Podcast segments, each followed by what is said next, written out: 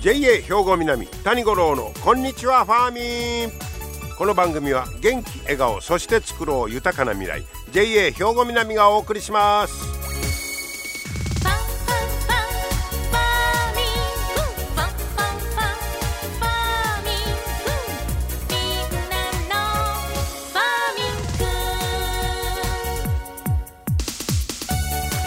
こんにちは谷五郎ですお元気でしょうかえー、まあ今週はなんか急にこうあったかくなってますけどまだもう一回ぐらいちょっと寒の戻りというか、まあ、寒くなる日もある言うてましたから、まあ、油断せんようにね。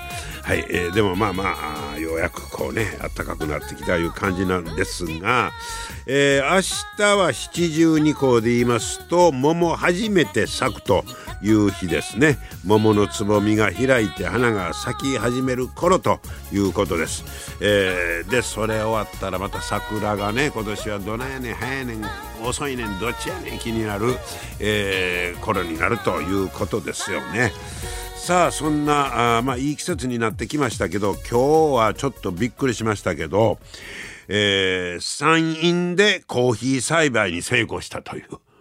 えー、そんな山陰地方でですよ。できんの？ということなんですがその話題を、えー、お届けしたいと思います。鳥取県の境港市にある沢井コーヒー。ここが苦節6年。コーヒー栽培に成功したという話題がえー、日本農業新聞に出てましたよ。はあ、で普通まあ山陰地方なんか言うても冬場はもうそら氷点下、えー、まで冷え込みますからまあ気候的にコーヒー無理とこ言われとったんですね。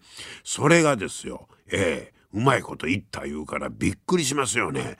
この沢井コーヒーという会社は創業が1982年え結構新しいですよね。で、えー、山陰地方を中心に東京銀座など全国10店舗で100種類以上のコーヒー豆とかインスタントコーヒーを販売する会社だいうことですわ。豆売ってるという。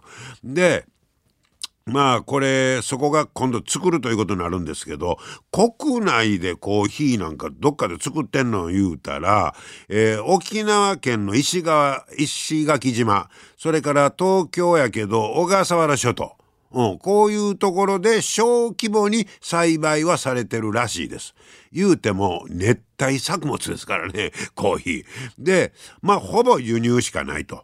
言うんですがこの沢井コーヒーさんが、えー、独自の、えー、発想で初めて、えー、コーヒー栽培取り込むということになってるんですがその動機なんですけどこのコーヒーの葉っぱに、えー、いっぱい含まれてる血管機能の改善や認知症予防に役立つとされるトリゴネリン。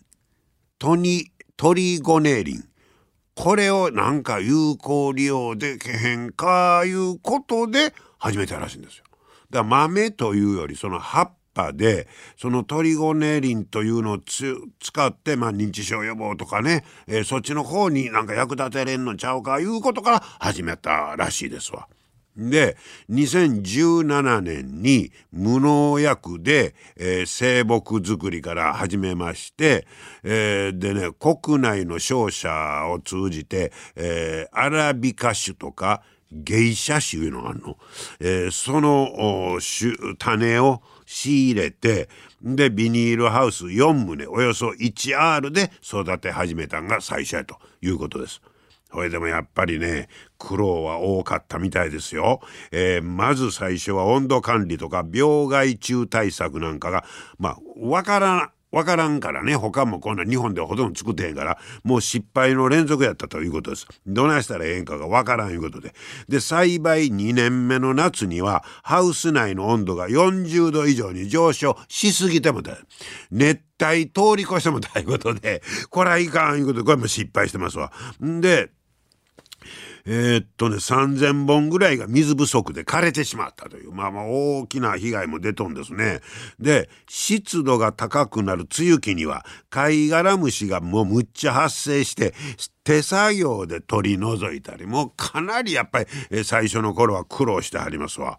で、えー、それにもめげずですね、えー、こちらの、えー、沢井由美子相談役なんかが独自に栽培方法を研究しまして毎日朝に夕に生育状態を観察しました。やっぱり観察というのは大事ですね。今どないなっとんねんこないしたらあないなっとんねんいうことで。でとにかく温度管理に気を配った。で苦労の末6年かけて地域の気候に合った栽培方法を見出した。これですよ。そない言うとあの岡山のあのモンゲーバナナ思い出しますね。あれ、えー、むっちゃ高いバナナ。あれあれなんかももう苦労に苦労を重ねていう話ありましたけどそれに通ずる話ですね、えー、最初の12年試行錯誤を重ねる重ねたことでコーヒーについて理解できるようになった。理解するのに12年かかってますね。で、えー、去年の3月に、え果実およそ5キロを初収穫してます。えー、でその種、種子は、えーまあ、木を生木を作るのに利用したり、え、自分とこのイベントなんかで焙煎したコーヒーを提供するとこういうことですわ。で今後はもう収穫量を確保して甘さを引き出す製法などを確立して商品化をまあ、探っていこうまだだから商品にはなってないいうことですけどこれは期待できますやんか。で、えー、そのトリゴネリン最初ねこれが有効利用したいうことですけどこれを生かしたコーヒー茶の新商品も完成したんだそうです。ひょっとしたら認知症にもええいうことで広がるかもしれませんよこれもね、えー、そしてその相談役の沢井さんはどう言うてるか、えー、積雪がある山陰地方でもコーヒー栽培が実現できた規模を拡大して鳥取県の名産品に育てたいともうやる気満々いうことですわ。いやまあ、人間できへんことはない。不可能はないというね。そしてこんなストーリーを持ったコーヒー飲んでみたいな。皆様の元気生活を応援する JA 兵庫南。近畿最大級の農産物直売所虹色ファーミン。おすすめは JA 兵庫南エリアの新鮮な地元農産物。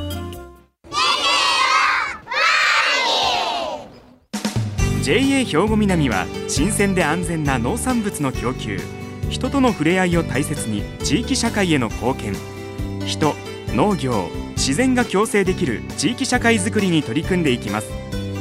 皆様の元気生活を応援する JA 兵庫南。JA 兵庫南谷五郎のこんにちはファーミン。さあ今日はですね高砂の阿弥陀町にありますファーミン介護センター。こちらにお邪魔してお話を伺ってきました。所長の松井真紀子さんにお話を伺っております。お聞きください。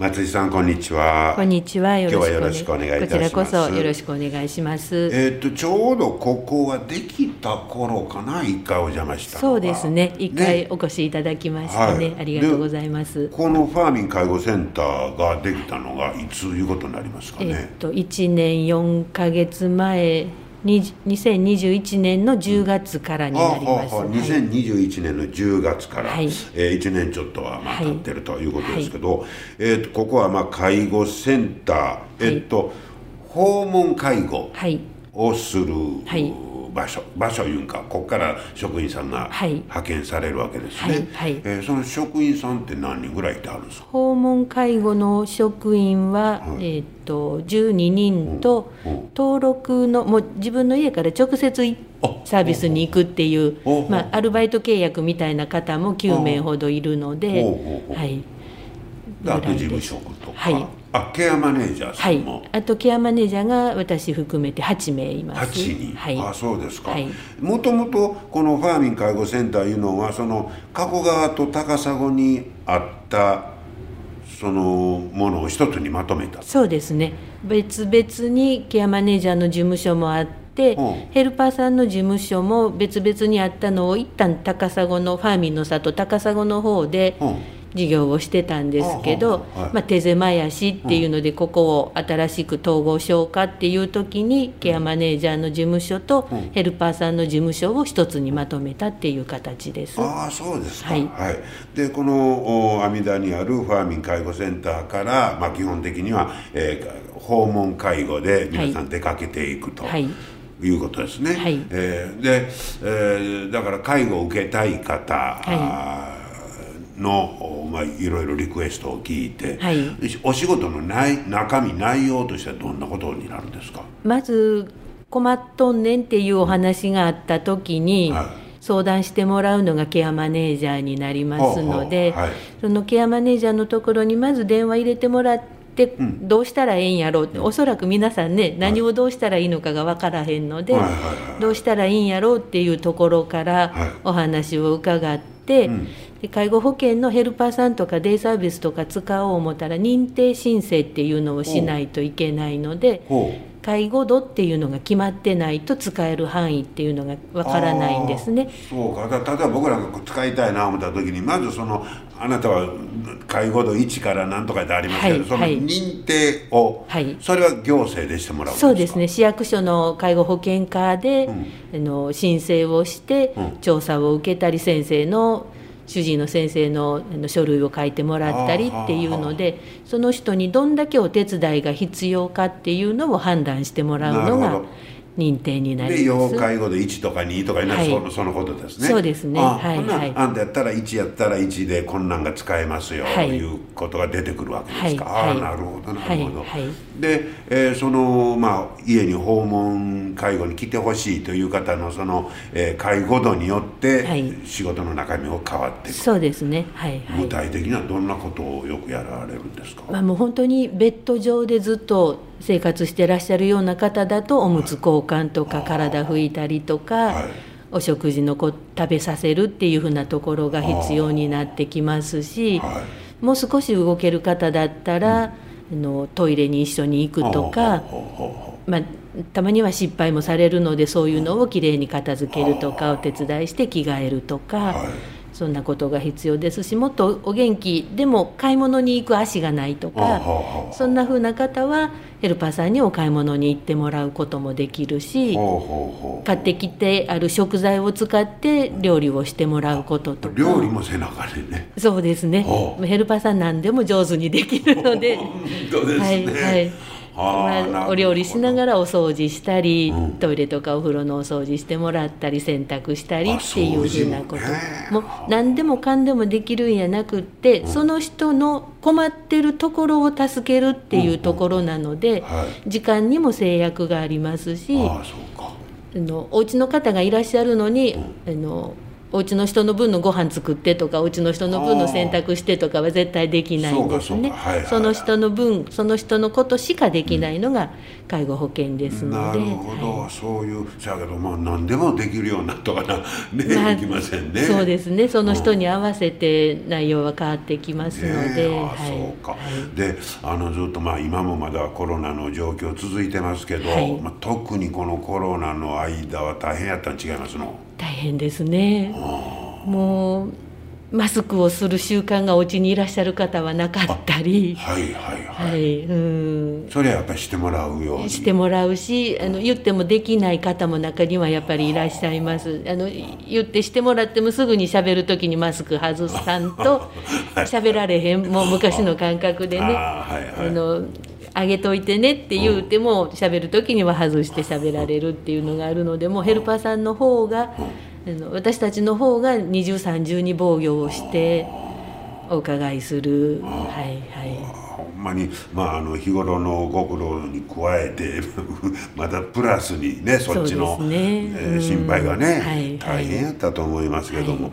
ちょっとは落ち着きましたか？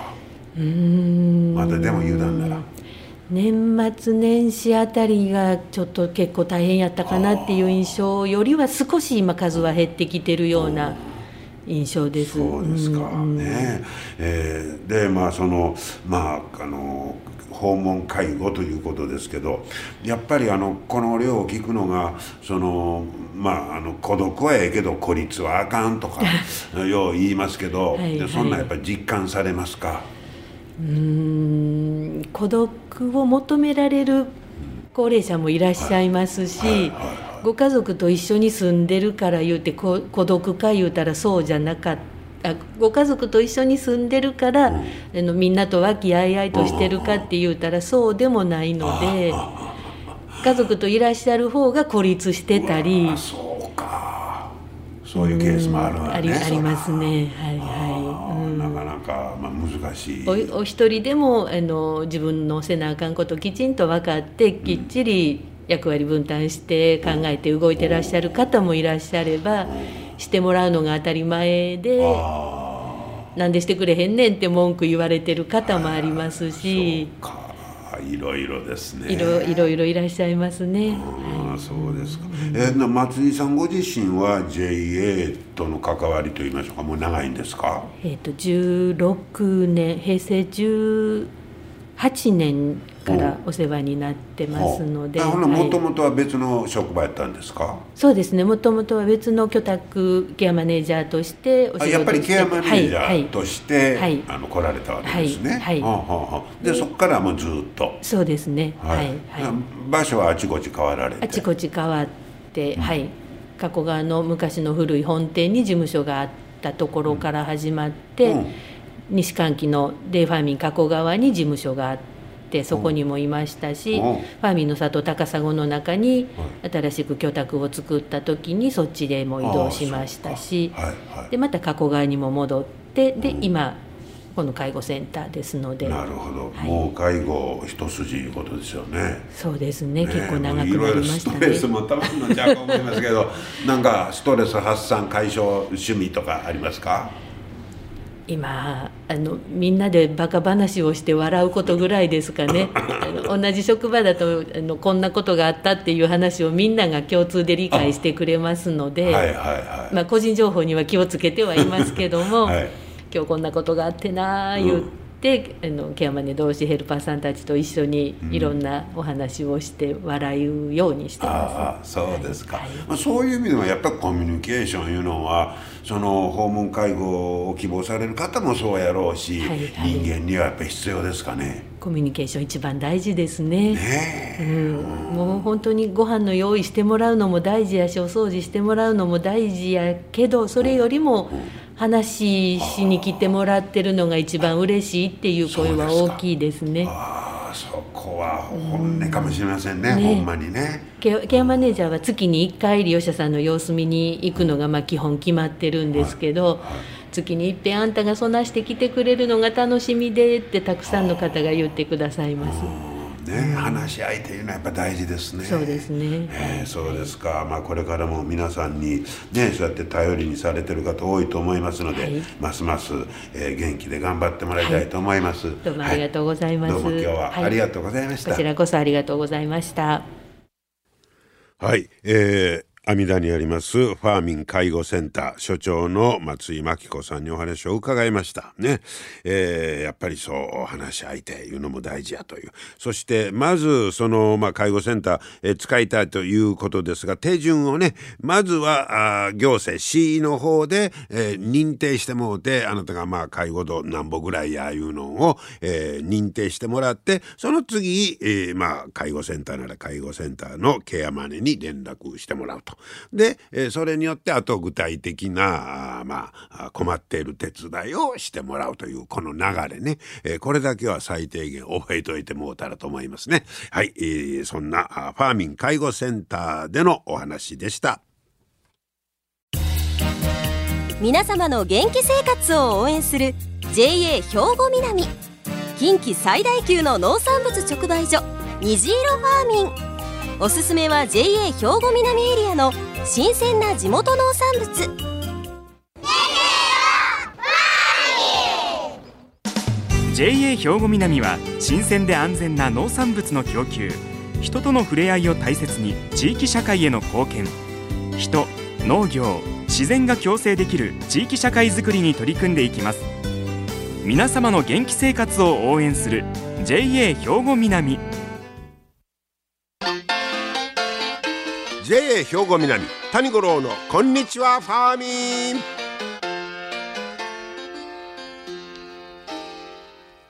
さあ続いてはファーミンアグリメッセージです。今日は JA 兵庫南清掃年部の永井幹夫さんに春キャベツについて教えてもらいます。永井さんよろしくお願いします。よろしくお願いします。えーそろそろですか？春キャベツのシーズン。ですね。3月からまあ5月頃にかけて、はい。春キャベツのシーズンとなります。ああそうか。あの柔らかいね。そうですね。あれは取れる時期で春キャベツって言ってるんですか？それとも品種はそのものが違うんですか？品種が違いますね。でその11月から3月までのは冬キャベツと言いまして、よく千切りとかにするようなずっしりしたキャベツなんですけど、はい。その時期あの春のキャベツはもうはい品種が違いまして、丸くてふんわりとした品種となっております、だだから別にそれが3月に取れるからというわけではないんですね、はでもその時期春3月ぐらいが一番その品種は育ちやすい。ですね。あの、おっとえー秋まいたものをもう冬を越して、であのその時期にじっくり育っていくというで春になって柔らかいキャベツができるという。だ同じキャベツでも、はい。えーあこんなに味が違うんかいうぐらい違ってくる。違いますね。あの、もう春キャベツは柔らかくてですね、はい。葉っぱ自体が柔らかくてでやっぱみずみずしさがありますので、はいはい確かに。でやっぱ生で食べても美味しいですし、ええ。であの火を通すのもですね、うん。もうすぐ火が通りますので、はいはいなんかあの冬キャベツと違ったような、んあの料理方法で、その間に火をあの通さずにさっと火を通しただけで、柔らかくてで万能でいろんな料理に使えてあ使いやすい、はい。なもうひょっとしたらもうキャベツのしゃぶしゃぶみたいなんでもいけそうあですそれもいけます。蒸してもいいですね、はい、蒸しなんかにはもう。もう美味しいですね、ああそうか。はいはいはいあのまあ、あのレタスなんかしゃぶしゃぶで食べるようになりましたけど、はまだキャベツの声は聞きませんけど春キャベツやったらできそうですね、ですね。もうさっともうしかもあの大ぶりに切ったものを、はい。さっと火を通すだけで、はもう何をポン酢でもうん。あれでも何でも美味しくいただけると思います。はいもちろん炒めて油でも。合うですね。もう,、はい。もうすぐ火が通りますので、はい。もう。お肉をちょっと炒めた後に、はい。さっと大ぶりにざく切りした春キャベツを炒めるとでその後に溶き卵をで絡めるとですねで炒めることであの春キャベツ特有の緑色が濃くなりでですね。彩りが良くなるんですね。はい。火を通すと、そうなんです。はい。もともとあの緑、まあ、外側は緑で,、ええ。で中心部は黄色でっていうはい。結構見た目から美味しいのが、ははい。い、春キャベツですね。卵なんかも絡ましやすいと、はいえーいいですね、はい。甘みなんかもあもう楽しみ。よくあのあのキャベツの青臭さみたいなのもなくですね、はい。もうもう本当甘みを。あもう冬のキャベツと春のキャベツそんなにあの糖度は変わらないみたいなんですけど、ね。はい。そのえぐみが感じない分、はい。あの春キャベツはもう甘く感じるということですね。食べたくなってきました。はい。はい、ぜひ皆さんね春キャベツ大いにね食べていただきましょう。はい。どうもありがとうございました。ありがとうございました。いやいいですね。今晩春キャベツのしゃぶしゃぶしようかなはい今日も最後までお付き合いありがとうございました。また来週も聞いてください。JA 兵庫南谷五郎のこんにちはファーミン。この番組は元気笑顔そして作ろう豊かな未来。JA 兵庫南がお送りしました。